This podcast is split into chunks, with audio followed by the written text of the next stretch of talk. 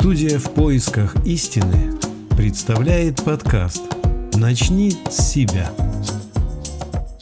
Причина усталости.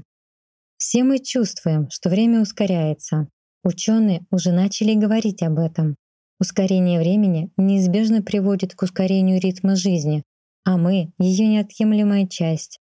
Я однажды задумалась, почему я устаю, и решила понаблюдать за собой.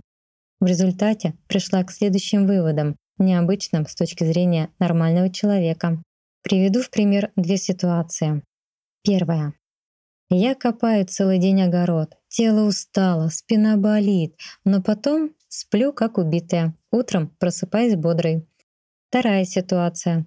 Я лежу на диване, смотрю сериал целый день, отдыхаю, в голове крутятся разные мысли о своих проблемах, но ночью сплю плохо.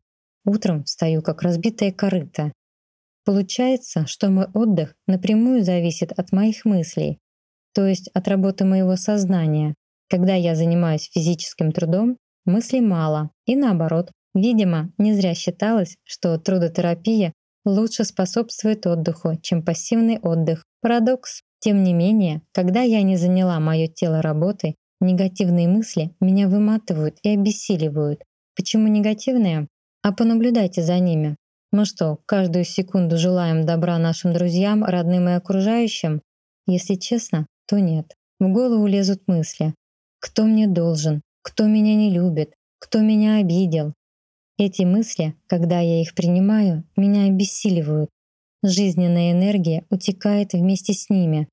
То есть я, отдавая энергию мыслям, сама остаюсь ни с чем. В результате вроде бы отдыхала, а устала еще больше.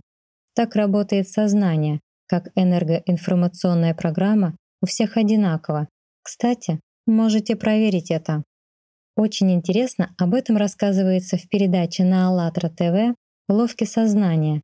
Ссылка в описании. Но это можно изменить. Если захотеть и понаблюдать за своими мыслями, то можно заметить такую штуку. Они приходят как бы извне. Когда я это поняла, очень просто и легко стало их контролировать. А если я не принимаю негативные мысли, не обращая на них внимания, они незаметно растворяются, меня не задевают, и как результат я остаюсь эмоционально стабильной, в равновесии и не обессиливаю сама себя. Освобождается время на позитивные мысли и дела.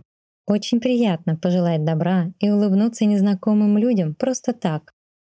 Или изучить что-то новое, например, очень актуальный сегодня общемировой проект «Созидательное общество». Ссылка в описании.